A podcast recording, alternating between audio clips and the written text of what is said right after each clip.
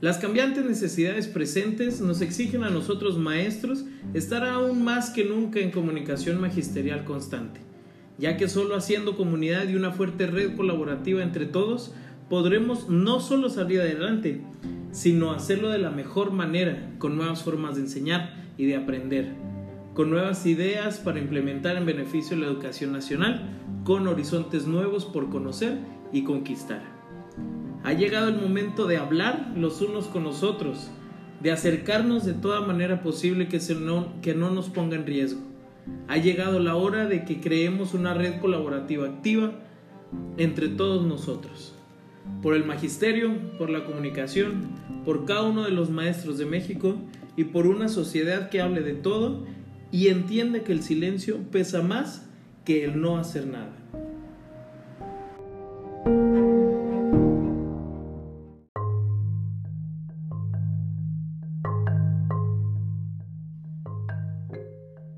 Bienvenidos y bienvenidas todos a este nuevo episodio de Coma Comunicación Magisterial. Muchísimas gracias a todos por estar escuchando, por estar aquí siguiendo estos episodios de la nueva temporada de Coma. Eh, somos muy agradecidos por, por este espacio y somos muy agradecidos por cada una de las personas que están aquí. Y en este, en este caso especial es un gusto tremendo tener aquí a nuestra querida invitada, Mitsuko. ¿Cómo se encuentra Mitsuko? ¿Cómo estás? Muy bien, gracias. ¿Tú? ¿Todo bien? ¿Todo bien? Excelente. Aquí emocionado por este capítulo, maestro. Ay, no, es porque tenías un año esperando esto. Un año esperando, mira nada más. Un año. Eh, creo que los tiempos, los tiempos son, son perfectos y suceden cuando tienen que suceder. Y, y he aprendido, hemos aprendido que en este, en este espacio eh, no debemos de forzar las pláticas y no debemos de forzar eh, las situaciones solas se dan y se dan cuando otra vez tienen que pasar. No se forzan, pero heme aquí. no te voy a amarrar de manos, ni mucho menos, así que... Puedo sacar las conversaciones. ah, qué mentiras, qué fea. ok, ok. Bueno, pues eh, platícanos un poquito. ¿Quién es Mitsuko? ¿Qué ha hecho Mitsuko? Pues maestra, soy directora de una primaria, la Escuela Francisco Márquez. Llevo seis años ahí trabajando, en los cuales he sido subdirectora desde hace dos años y medio.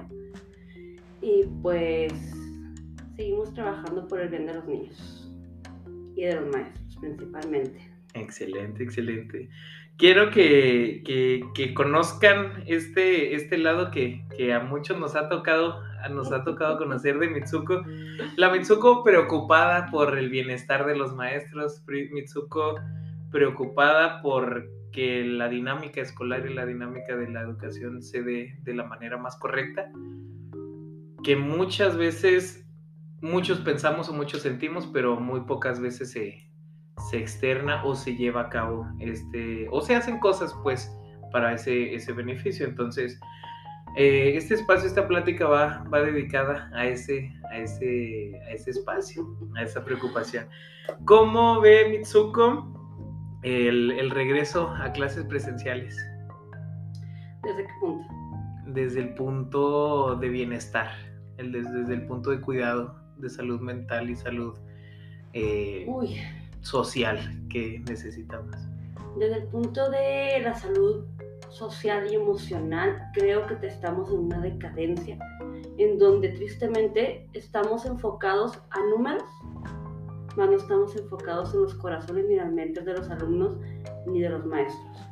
Seguimos exigiendo y seguimos buscando eh, dentro del CISAT, dentro de los académicos, dentro de los concursos, que haya una excelencia, cuando no podemos ni siquiera eh, mantener a nuestros profes vivos literal, en donde los padres de familia, desgraciadamente, muchos han fallecido, donde los, los alumnos en muchas escuelas han, han tenido que, que decirle adiós a sus seres más cercanos y han tenido que, que dejar de ver a sus familiares de un día a otro.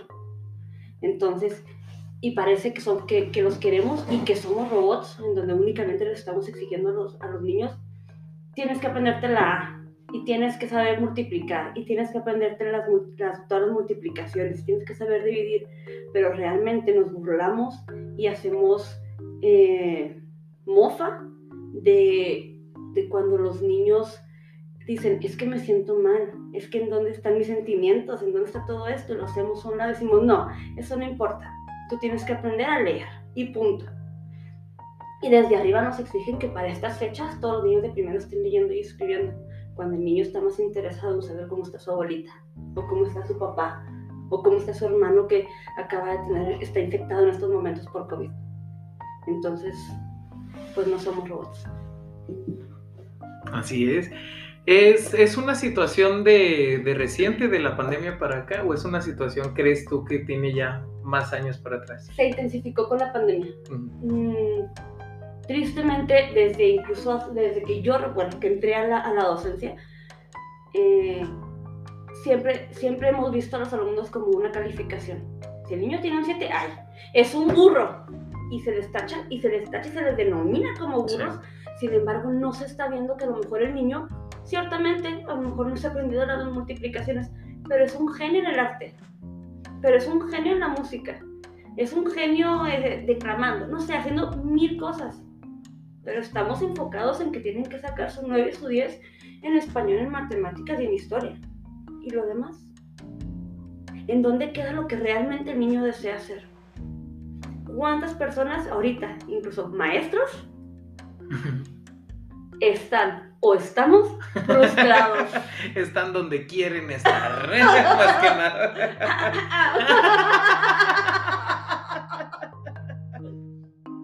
Ahora, te pregunto yo a ti, ¿en dónde estás?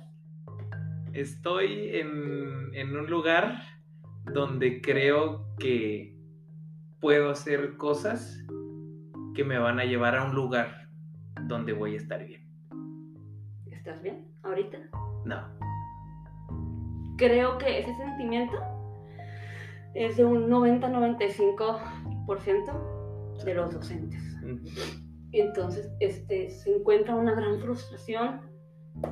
De los sueldos no hablamos. Eh, tristemente dicen, es que los maestros tienen que estar ahí por vocación. Si nada más que con vocación no como. O sea, no, mis hijos tampoco. La renta no se va a pagar con vocación. Tenga tres vocaciones, señor entero. Ay, qué bueno que es maestro. No pague la renta. imagínate qué fregón sería llegar a eso. tenga tres papelitos de vocación. No, no me los acepto. Les echo vales y todo y no. De neta, no vayan, no se los aceptan. No, no son válidos.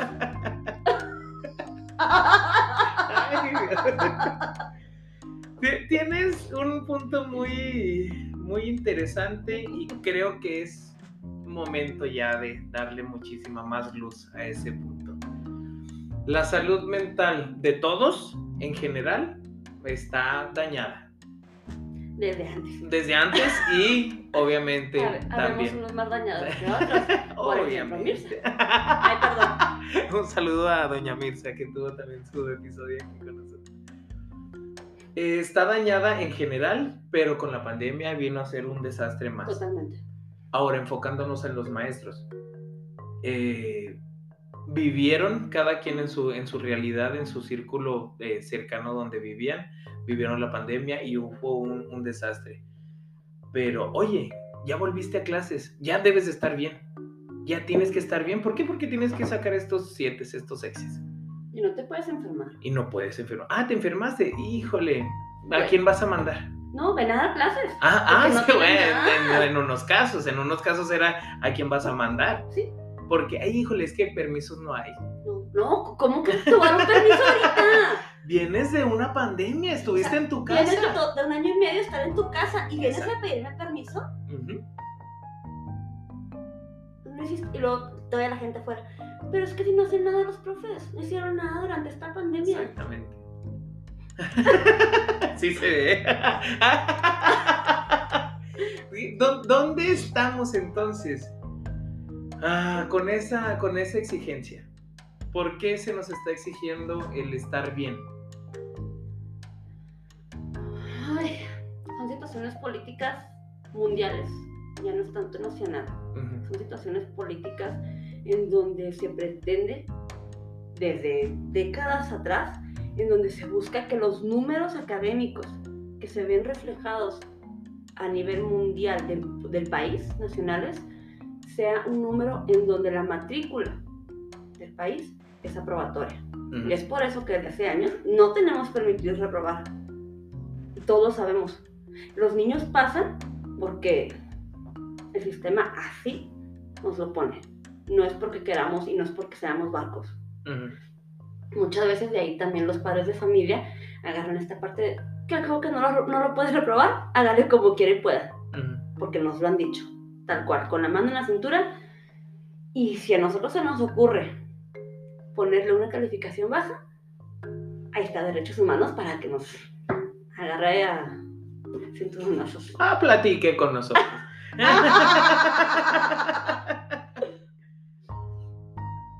ese, ese, ese punto está muy gacho. Porque. ¿Cuál de todos? Eh, ese último nada más, aparte de los demás. ese punto está muy gacho porque sí vienen con la mano en la cintura, pero es, es demasiado curioso que para eso sí tienen información. Sí. Demasiado curioso que para eso sí pueden tener esta capacidad mental de razonar y decirte, ¿sabe qué? Estos acuerdos y esto dijeron en la tele y esto es lo que usted no puede hacer. Sí, señora, pero hay 10 cosas otras que le dije que usted debe de hacer como mamá y que no ha hecho. ¿Y ahí por qué no ponen atención? Porque obviamente van a tomar lo que les conviene y porque cuando nosotros queremos aplicar la ley en tanto a la Constitución, a la Ley General de Educación, a los acuerdos, etcétera, etcétera, que los queremos utilizar para beneficio de la escuela, de los alumnos y de los docentes, Ay, no, profe, es que ¿cómo, cómo vamos a aplicar eso? No sea malo. Sí, no, no. Se la van nada más que es lo mejor para su hijo. Pues sí, pero a mí me están atorando. Y yo me estoy quedando horas extras y yo salgo de mi trabajo y no llego a tirar barra. Yo llego a hacer planeaciones, yo llego a hacer material, yo llego a sacar copias, yo llego a buscar información para poder tener el día siguiente. O sea, mi jornada realmente no se acaba a, las, a la una de la tarde o a las 6 de la tarde, que son los turnos, vespertinos. Y es todo, todo el día. Todo el día. y algo que hubo muy triste durante esta pandemia que se vio reflejado en mis compañeros y amigos que son, eh, que son docentes y que son padres de familia, ellos tristemente tuvieron que hacer a un lado literal a sus hijos por atender a sus 35 alumnos y a los padres de familia que, no, que jamás respetaron horarios porque mandaban mensajes a las 4 de la mañana. Y se enojaban si el profe no le contestaba a las 4 con 5 minutos de la mañana. Entonces, ¿en dónde queda el respeto a nosotros? ¿En dónde queda mi horario? ¿En dónde quedan todo ese tipo de situaciones que me están afectando a mí como ser humano? Ya no como docente, como ser humano, como persona que se supone que tiene que dormir, comer y tiene, tiene todo ese tipo de, necesidades fisiológicas. Sí. ¿Qué necesitamos entonces ahorita? ¿Cómo podemos llegar a, ese, a atender nuestra, nuestra situación emocional, nuestra situación mental, los maestros? qué pregunta tan difícil y tan compleja. Tan compleja, son muchísimas cosas. Eh, desde nosotros mismos aprender a poner unas barreras, aprender a, poner el, no, que no sabemos hacerlo, porque es que los niños lo necesitan. Siempre es, siempre vemos primero por los niños antes que por nosotros.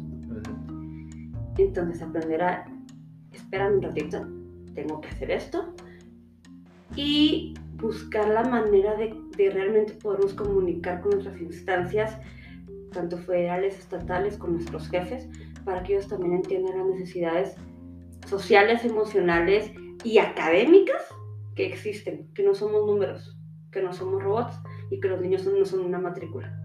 Que ahorita tenemos que enfocarnos en la salud emocional y social de los niños antes en el, es que llevas puros seises, es que me saliste mal en el académico, es que la verdad a mí como maestra no me interesa. A mí me interesa que el niño esté bien.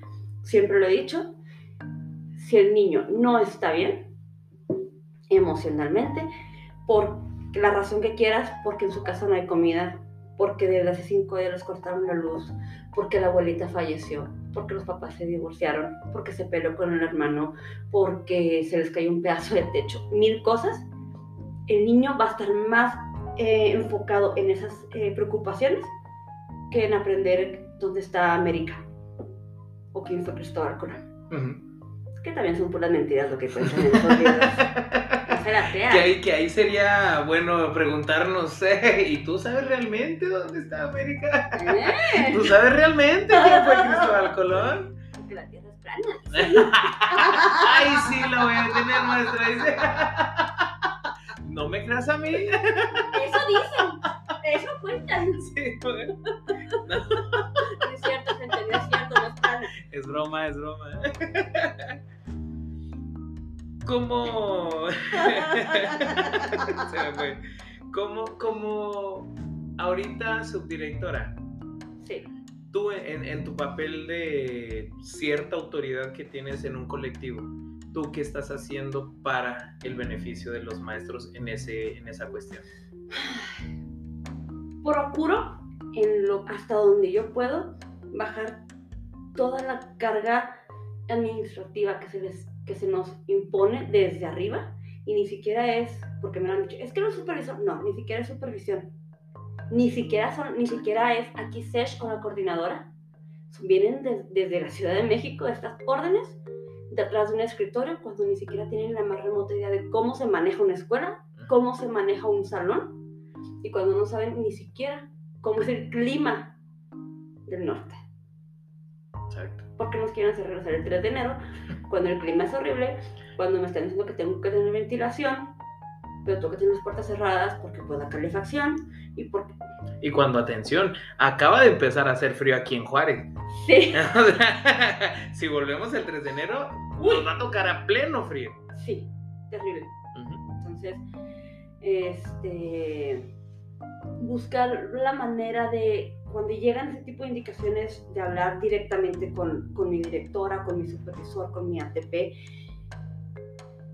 es que esto no se puede hacer, vamos a modificarlo, vamos a hacer esto, tratar de, hacer los cambios necesarios para que al docente no le esté empezando tanto. Ahorita de por sí, traen una carga, volvemos a lo mismo, ya sé, emocional terrible, social, bla, bla, bla, bla, y luego todavía dicen, es que tienes que cubrir tantos temas la estrategia Chihuahua. Va, ok, la cubrimos. No hay bronca, Simón. La hacemos, ¿cómo no? Eso quizá podamos, no lo sabemos, pero lo intentamos. Sí, ¿y qué, se intenta?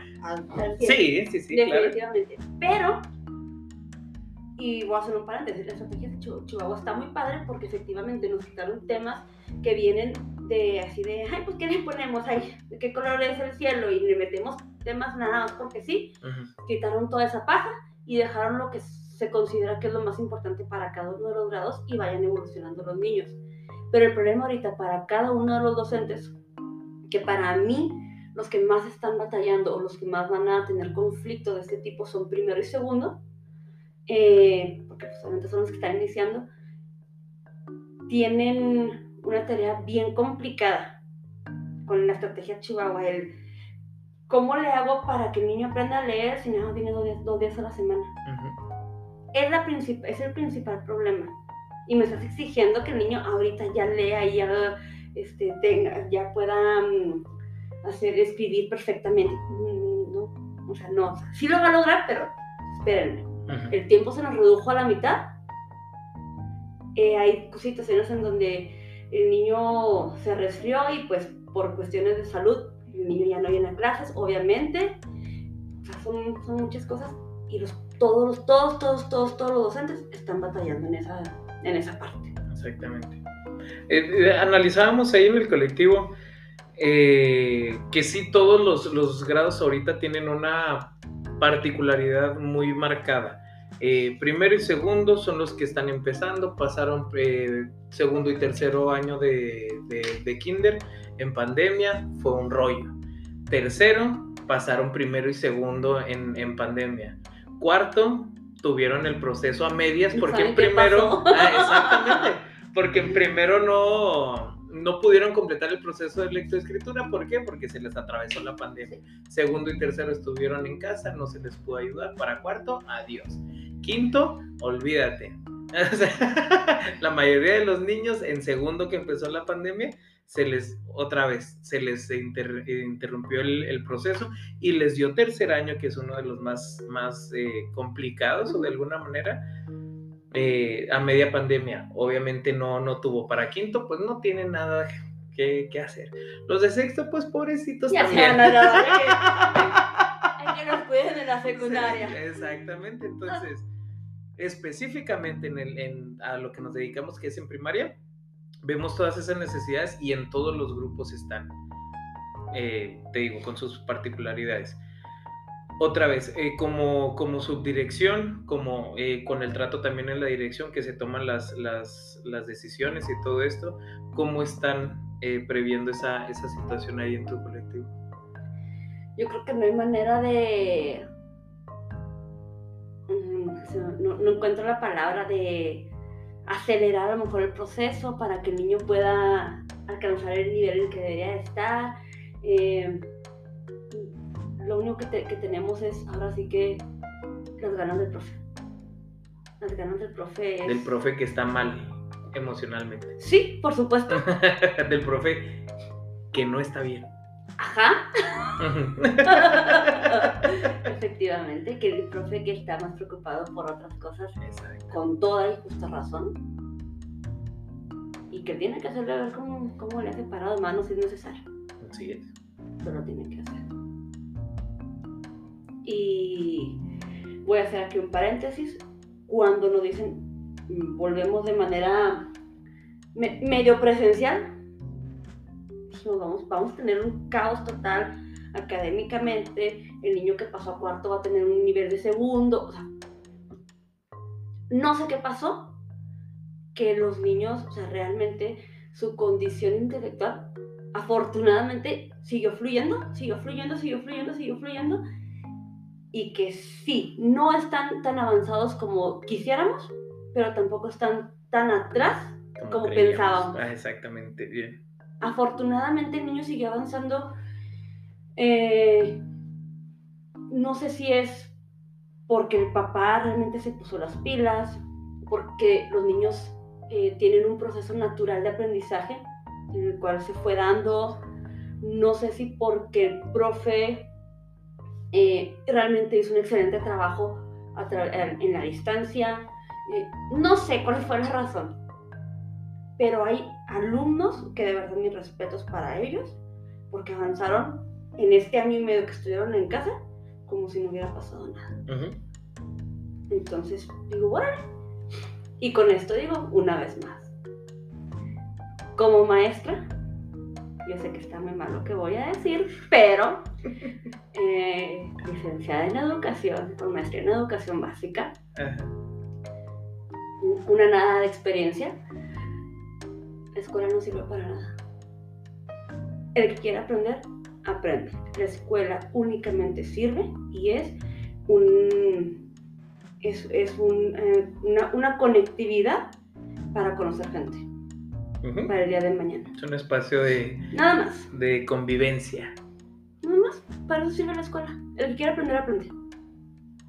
Y el que no, así vaya a Harvard, no va a aprender. Se convierten en presidentes. Ay, perdón. Exactamente. Y votan por ellos. ¿Dónde? y muchas personas. ¿Qué, podemos, ¿Qué podemos hacer? Es que eso es... Ah. ¿En, dónde estamos ahorita? Es una pregunta que hemos eh, repetido en esta, en esta temporada. ¿En dónde estamos ahorita después de pandemia?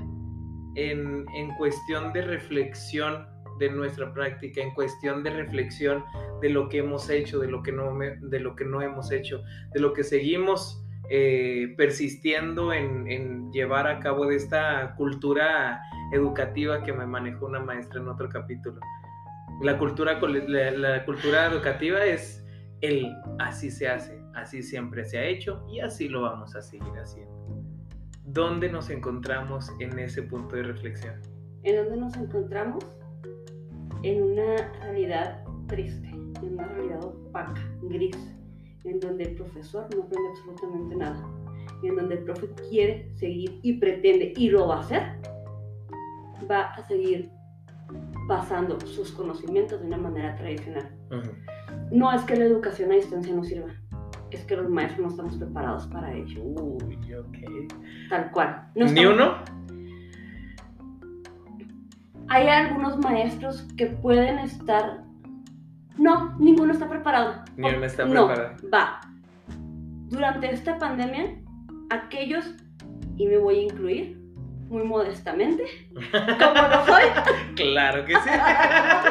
Como el pavo que usted dice que soy.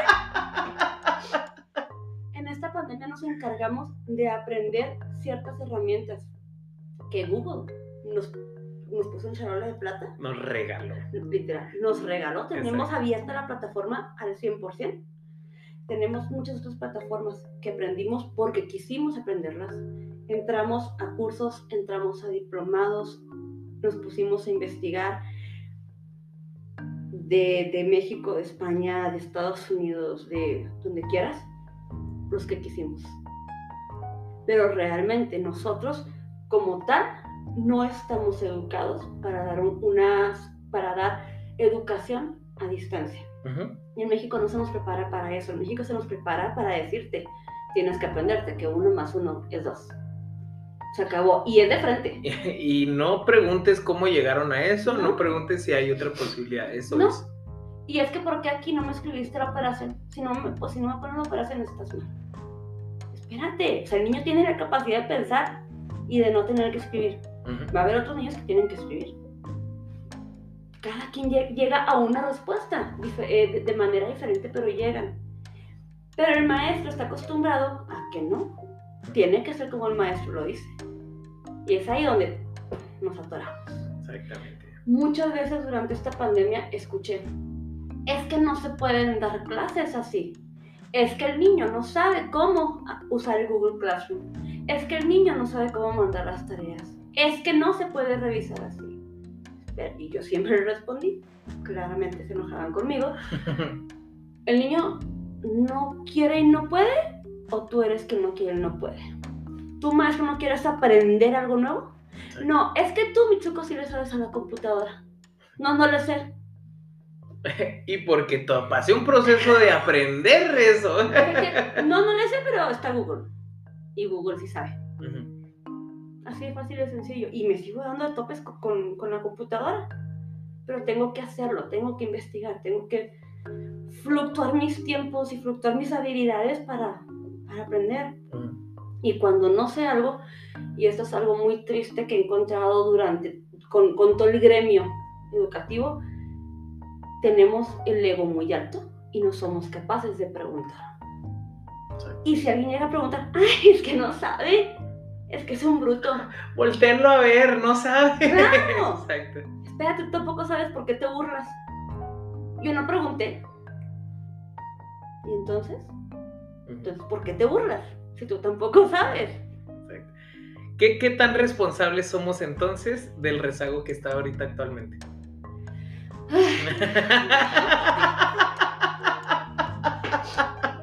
Bueno, ¿en dónde voy a firmar mi carta de renuncia? Porque muy fuerte. No, no, no, no, no. Las opiniones vertidas en este episodio son totalmente responsabilidad.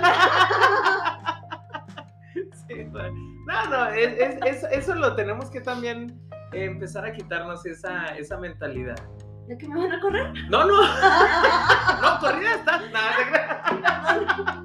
No, no, quitarnos esa, esa mentalidad de las cosas no se dicen. Porque es Uy, porque la, la, la No, porque ¿cómo tú que no? exactamente. Las cosas se hablan y las cosas que no se hablan no existen. Las cosas que no se les da esa visión no existen. Híjole, ya, ya, ya me fui, ya me fui. ¿Cuál era la pregunta, perdón? ¿Qué tan responsables crees que somos los maestros del rezago que está ahorita actualmente? No somos responsables al 100%, Completamente. definitivamente. Sin embargo, recae bastante en nosotros. Eh, preguntan en los, tú lo, lo sabes perfectamente, todos los años se tiene que hacer la ruta de mejora, que ya no se llama ruta de mejora, pero es lo mismo, es un proyecto, Pero saben de qué les estoy hablando. ¿verdad que sí saben? ¿O ¿Eh? no? A ver, explíquenme por qué no saben. Cuéntenme eso. Este.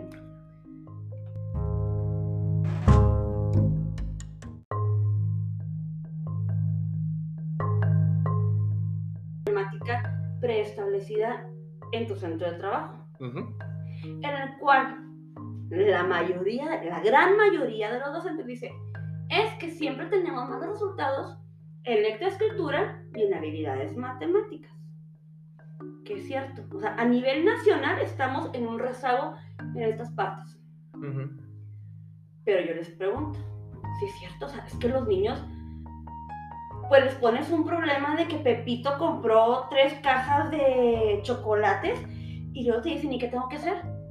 Porque no hubo una comprensión lectora. Nada más que yo a ti como docente te pregunto, ¿cuántos libros has leído este año? ¿Cuántas cosas te has metido a investigar?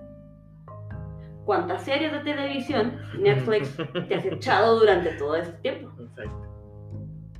¿Cuántos documentales de National Geographic viste en lugar de estar tirando tu tiempo viendo eh, La Casa de las Flores? O cantando las canciones de Bad Bunny. Ay, hay cosas mejores No sé, que, no sé qué es eso.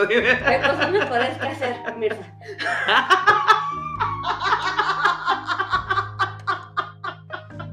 Y qué buen guiño va a ser ese. Muy bien, muy bien.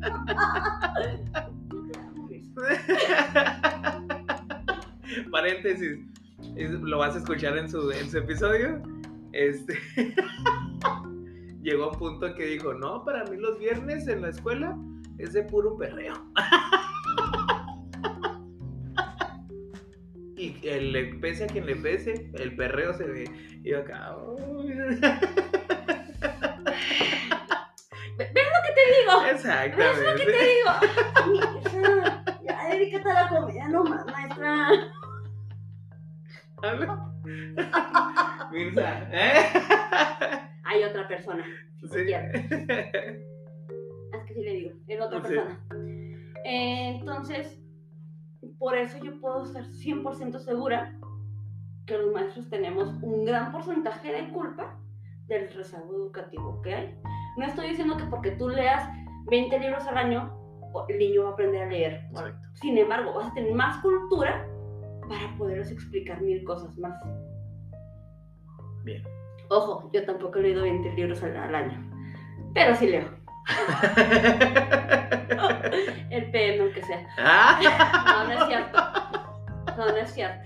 Para los que no son de Juárez, el PM es el peso de otros lados, pero el PM es acá de Juárez. No lo veo. Patrocinan. bueno, no. Somos. Ay,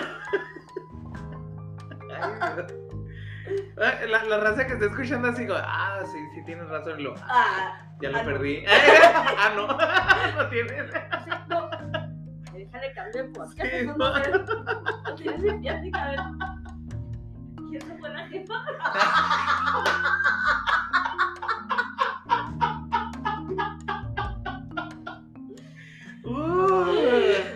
calor, ¿eh? Calor, ¿ok? Sí. No, Seriedad. no somos, no somos totalmente responsables. Pero este rezago no es de la pandemia. No. Este rezago es de muchos años atrás. Y no es por señalar ni otra vez caer en el, en el pésimo supuesto de siempre de el maestro tiene la culpa, la No, maestra claro tiene la culpa. no. Para nada. Son muchas cosas. Exacto. Pero sí, Continúa. sí, sí. Ay, gracias, maestra. qué amable. Pero sí, ciertamente, eh, sí, sí hay culpa, sí hay culpa repartida entre padres, entre alumnos, entre, bueno, y ni siquiera de alumnos. Hubo una frase hace, hace muy poquito que mi querido amigo y compañero Omar Martínez me, me, mandó en un mensaje y se me hizo muy bonito ese, ese momento. Me dice, mira, escuché esta, esta frase y me gustó mucho para coma. Eh, decía, el niño jamás va a tener la culpa, jamás va a ser el, el responsable de algo, sino es el sujeto que es, uh, déjame, me acuerdo la palabra, eh, el sujeto que es víctima de las circunstancias. Sí. Entonces, sí, realmente no tiene la culpa el, el, alumno, la tenemos los que estamos alrededor de eso. Pero también como tenemos cierta culpa, tenemos cierta responsabilidad en solucionarlo. Y ahí es donde viene, ¿qué vamos a hacer? ¿Dónde estamos? ¿Para dónde vamos? ¿Qué queremos cambiar? ¿Qué queremos eh, renovar? ¿Qué queremos revolucionar en este proceso de educación? El voltear a ver atrás y decir, ay, estas cosas que hacíamos así, pues no creo que nos estén funcionando, las podemos cambiar, podemos mejorar en este, en este punto. Entonces, creo, y retomando, es, estamos en ese punto perfecto para poder voltear a vernos a nosotros y decir, ¿cambiamos? ¿Podemos? ¿O qué? ¿O qué? Antes de todo eso, debo aclarar algo. Así como no, como, o sea, ciertamente. Ya hablé mal de la docencia en ese punto. Debo decir también que los maestros han hecho cantidad de cosas excelentes y fenomenales y formidables para cada uno de los, para cada uno de los alumnos, perdón. desde, desde compartirles el lonche, desde decirle, ¿cómo estás? ¿Cómo te fue hoy? Para el niño eso es algo increíble, cosas que muchas veces en casa no hay. Sí han hecho hacer festivales enormes y súper bonitos para que los niños sean felices. El, el simple hecho de, del maestro no tiene derecho a enfermarse para poder estar con ellos y darles su tiempo y darles todo. son miles de cosas que los maestros eh, tienen positivos para poder estar con los alumnos.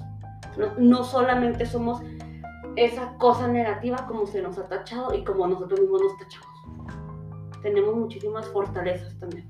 Sí, sí. Y, si estamos ahorita en esta situación, es porque es de la mejor manera que pudiéramos estar, porque tiempo para atrás, es precisamente caer en eso. Lo que han hecho los maestros ha detenido que se vaya tremendamente exponencial el rezago. Si aún así tenemos bastante rezago, si no hiciéramos lo que hemos hecho, en, lo positivo, creo que estaríamos en otro, en otro nivel, estaríamos hablando de muchas más problemáticas. Sí, definitivamente. Sí, ciertamente lo digo y lo reconozco. Eh, la docencia es, es eso que mantiene la esperanza, la fe, la, niñez en nuestro país. Perfecto no somos. Pero sí estoy segura que ganas hay.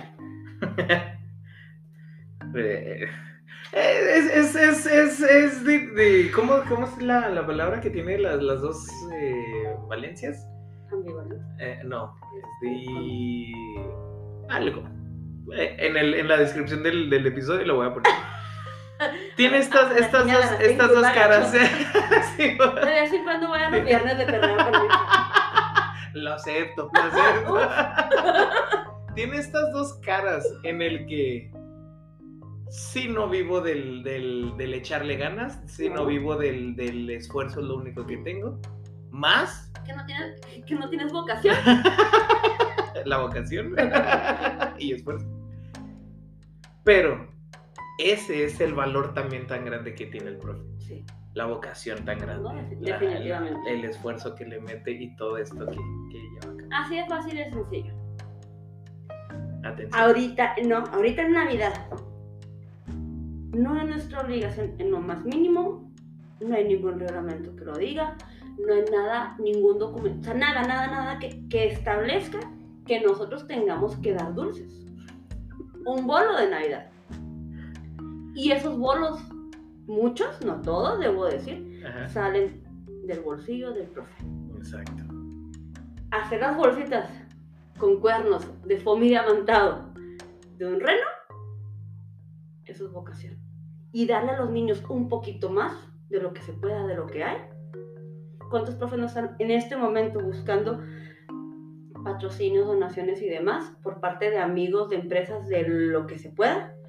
Para tener regalos y dulces para sus alumnos? Y ojo, si hay un documento que dice no puedes hacer nada, no debes de hacer nada. Efectivamente. Y nos preguntamos, ¿lo van a seguir?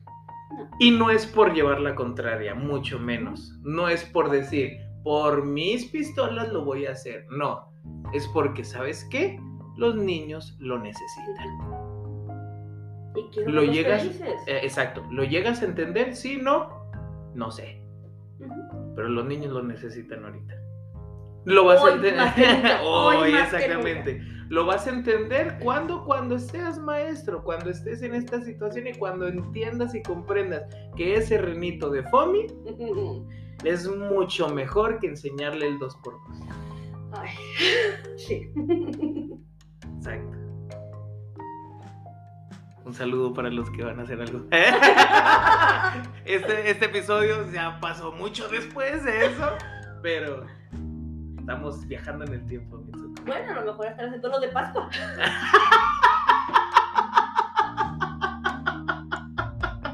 ¡Feliz Navidad 2022! Les deseo un feliz 10 de mayo. Ay, Dios. Qué bonito episodio. Qué bonito.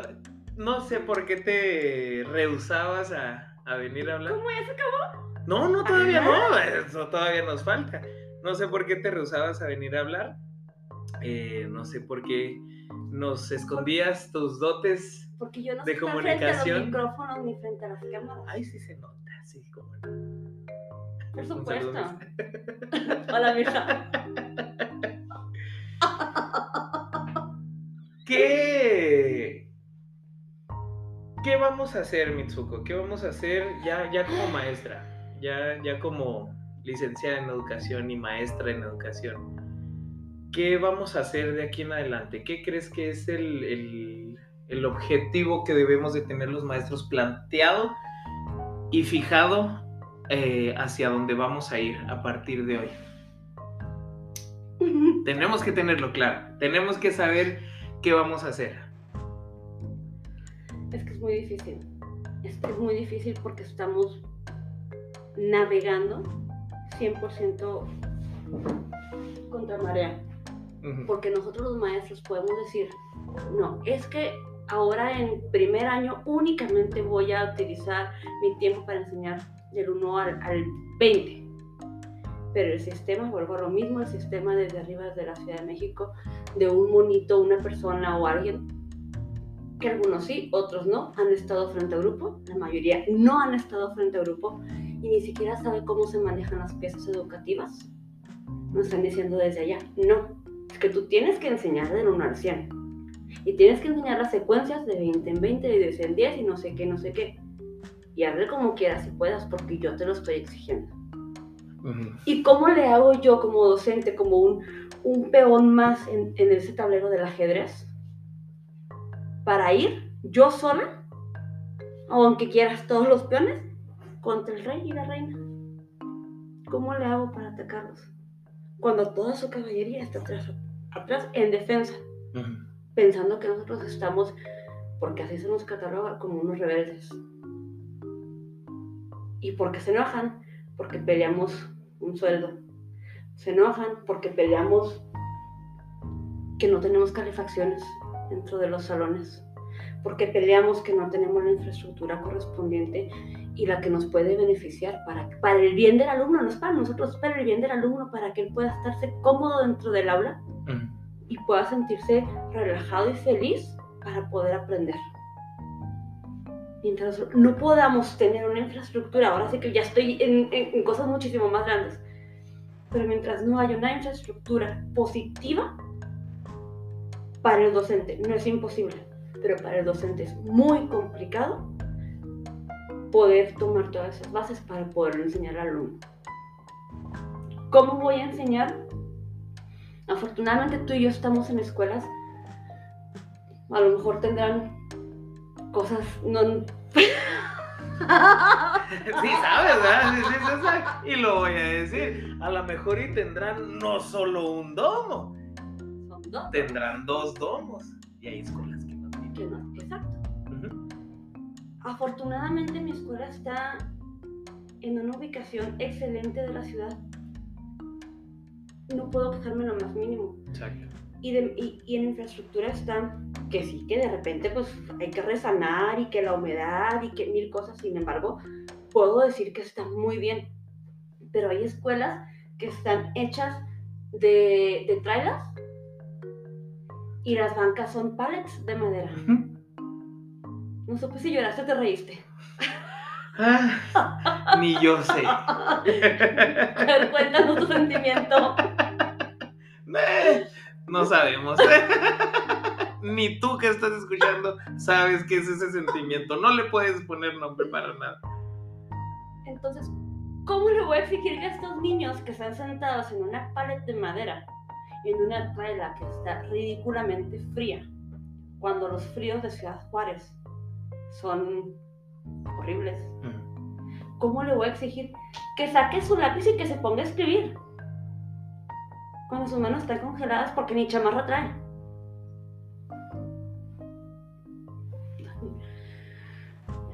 El maestro puede hacer una y mil cosas, pero es muy complicado. Y aunque el maestro se pare de cabeza y no haya un apoyo educativo nacional o estatal, es sumamente contradictorio todo lo que nosotros hagamos para el bien de los niños porque no tenemos cómo hacerlo. Muchas de las cosas que nosotros hacemos es literal con cosas recicladas, es buscando apoyos a las escuelas, a nuestros amigos que, trabajan en Estados Unidos, de, oye, no tires la caja de colores, regálala para mis niños. Ellos no tienen, aquí, tristemente, no tienen las cosas para poder ir eh, de una manera, entre comillas, eh, bien a la escuela, por así decirlo. Y vuelvo a lo mismo, mientras sigamos exigiendo números, no me va a servir de nada, porque el niño no está bien y el maestro tampoco. Exactamente. Te, te voy a poner aquí un, un, un- un pensamiento que ha, que ha surgido. Ah, México es, es Uber. Ahí te va. Sígueme en esto, síganme en esto. Ay, disculpe. Uber, ¿cómo comienza? Comienza como una novedad. Comienza como algo súper revolucionario y algo que venía a suplir una necesidad muy fuerte dentro de esta sociedad, ¿no? El, a un precio ac- accesible, tratar de movernos, trabajo para muchísimas personas, eh, una plataforma que utilizaba algo novedoso, etcétera, etcétera, y todo estaba de color maravilla. Y funcionó un, un rato. Los conductores de Uber, no sé si te tocó a ti los que... eh, y un saludo a todos esos campeonzotes. Trabajan Claro. muy bien eh, y están chidos. La mayoría. Ah, ahí viene, Ah. ahí viene, ahí viene el, el- el cambio radical. Eh, ¿Te tocó los que te ofrecían dulcecitos? Los que te ofrecían, ¿no? Nunca me ofrecieron una agüita, ya, qué feos Estaba muy chido. Que una agüita y se derivaron todos estos memes del super servicio que te daba. un paréntesis ahí muy Dale. grande. Y eso es algo que creo que es bien importante. Yo tengo la fortuna de tener un carro propio. Vivo en Juárez. Nunca me, nunca me mandaron fuera de la ciudad cuando me dieron mi plaza. Cuando tengo compañeros, como el que está aquí enfrente de mí, que desde su ciudad lo mandan a otro lado y no me interesa si tienes carro, si tienes dinero, si tienes casa, si tienes familia en otro lugar. Ujú. hazle como quieras si puedas y no te voy a pagar hasta dentro de tres o cuatro quincenas. Eh, Sí, es que el proceso te favorece. Y, pues, ¿eh? Entonces, y el gasto económico que estoy haciendo al rentar Uber. Uh, exactamente. Continúa. Volvemos a los Uber. Sí. Entonces, el servicio de Uber en, en ese principio era maravilloso, era algo novedoso, algo que bonito. Y no puede ser que en tu ciudad no haya Uber, ¿Cómo se porque aquí esto, el Uber es cosa bonita, ya bajaste tu aplicación, ¡ay, sí, todo maravilla, todo muy bien! Te repito, el trabajo para todos estaba funcionando, estaba todo chido, estaba todo bien. ¿Qué pasa con la aplicación? ¿Qué pasa con el servicio? Empieza a decaer. ¿Por qué? Porque la burocracia, porque los procesos, porque te estoy cobrando más de lo que de lo debido, porque empezaron a rentar muchísimos carros y una persona era el que tenía una flotilla de 20 carros y cobraba mucho la, la- la renta y las personas con necesidades que eran los choferes pues iban perdiendo cada vez más este, este dinero, estas ganancias. Al último terminaban enojados los choferes, ya no te daban agua, ya no te daban dulces, ya te contestaban mal. Ya no te recibían los, los pagos con tarjeta porque se los quedaban dos o tres eh, semanas y a ver si se los daban. México es Uber un servicio que puede ser de maravilla, un servicio que puede ser de élite, todas las cosas que le pasan a él lo demeritan y terminas pidiendo Didi. Cambiando. Y eso les está pasando a los maestros. El servicio que puedo dar yo y porque sé que lo puedo dar de élite, estoy pensando en irme. Estoy pensando en dejar. ¿Por qué? Porque me estoy enfermando de mis nervios, porque me estoy enfermando de preocupaciones, porque no estoy teniendo esta remuneración completa, porque me estás deteniendo mi pago, porque cada vez hay menos eh, circunstancias positivas para los maestros. Todas esas mermas te están quitando el servicio de élite que puedes llegar a tener. En cada una de las aulas, en cada una de las escuelas y no lo estamos haciendo. ¿Podemos cambiarlo? Ya puedo llorar. Ahí está el papel.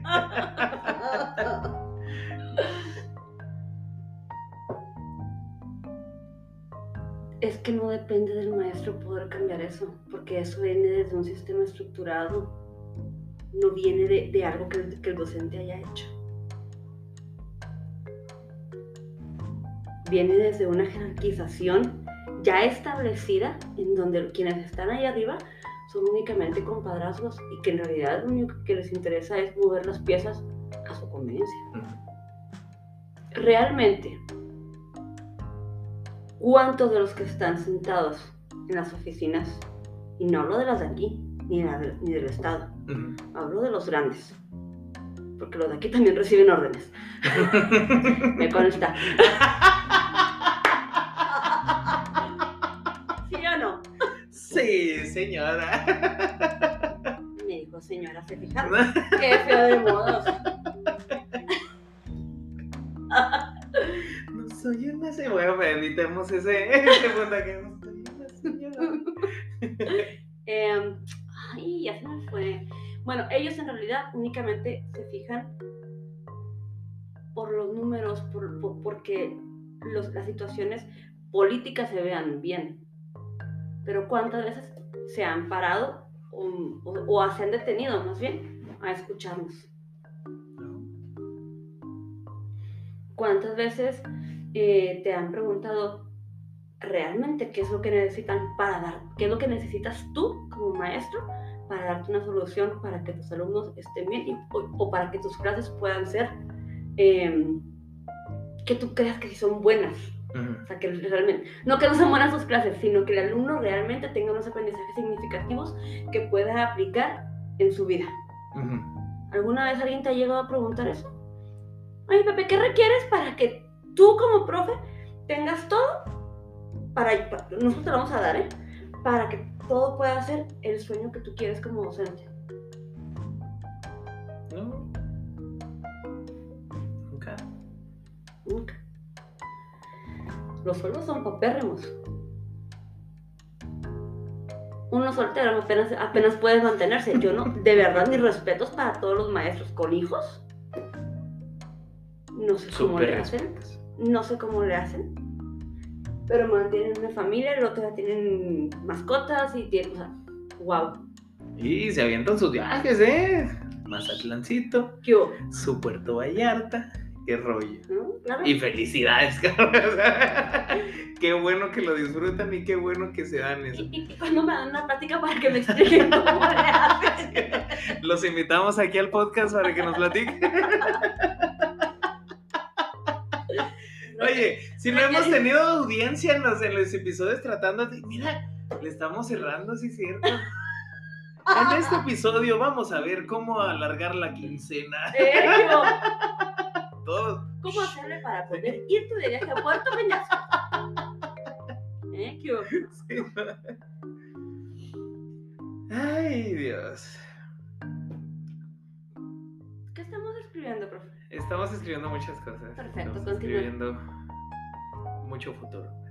Perfecto. Maestra, eh, ahora sí, hemos llegado ya a, a la conclusión de este, de este episodio. Qué triste. No, no es triste, Sí, no, sí. es, es, es, es felicidad y es alegría. Porque ya te demostré que sí eres buena para el micrófono. No, no lo soy. Ya te demostré que sí eres buena para la cámara. No.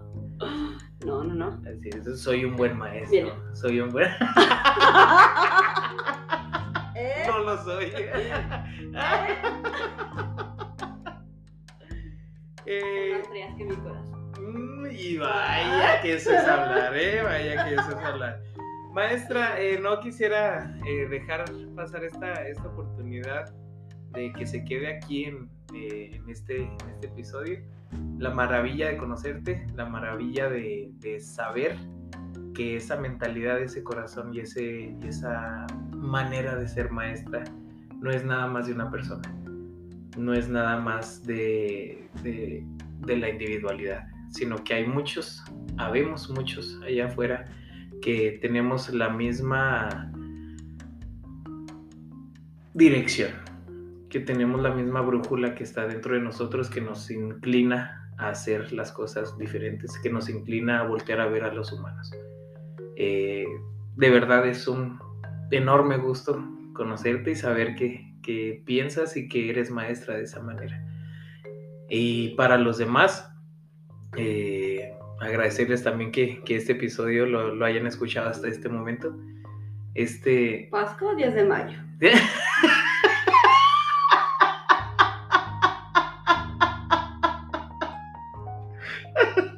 no lo sabemos.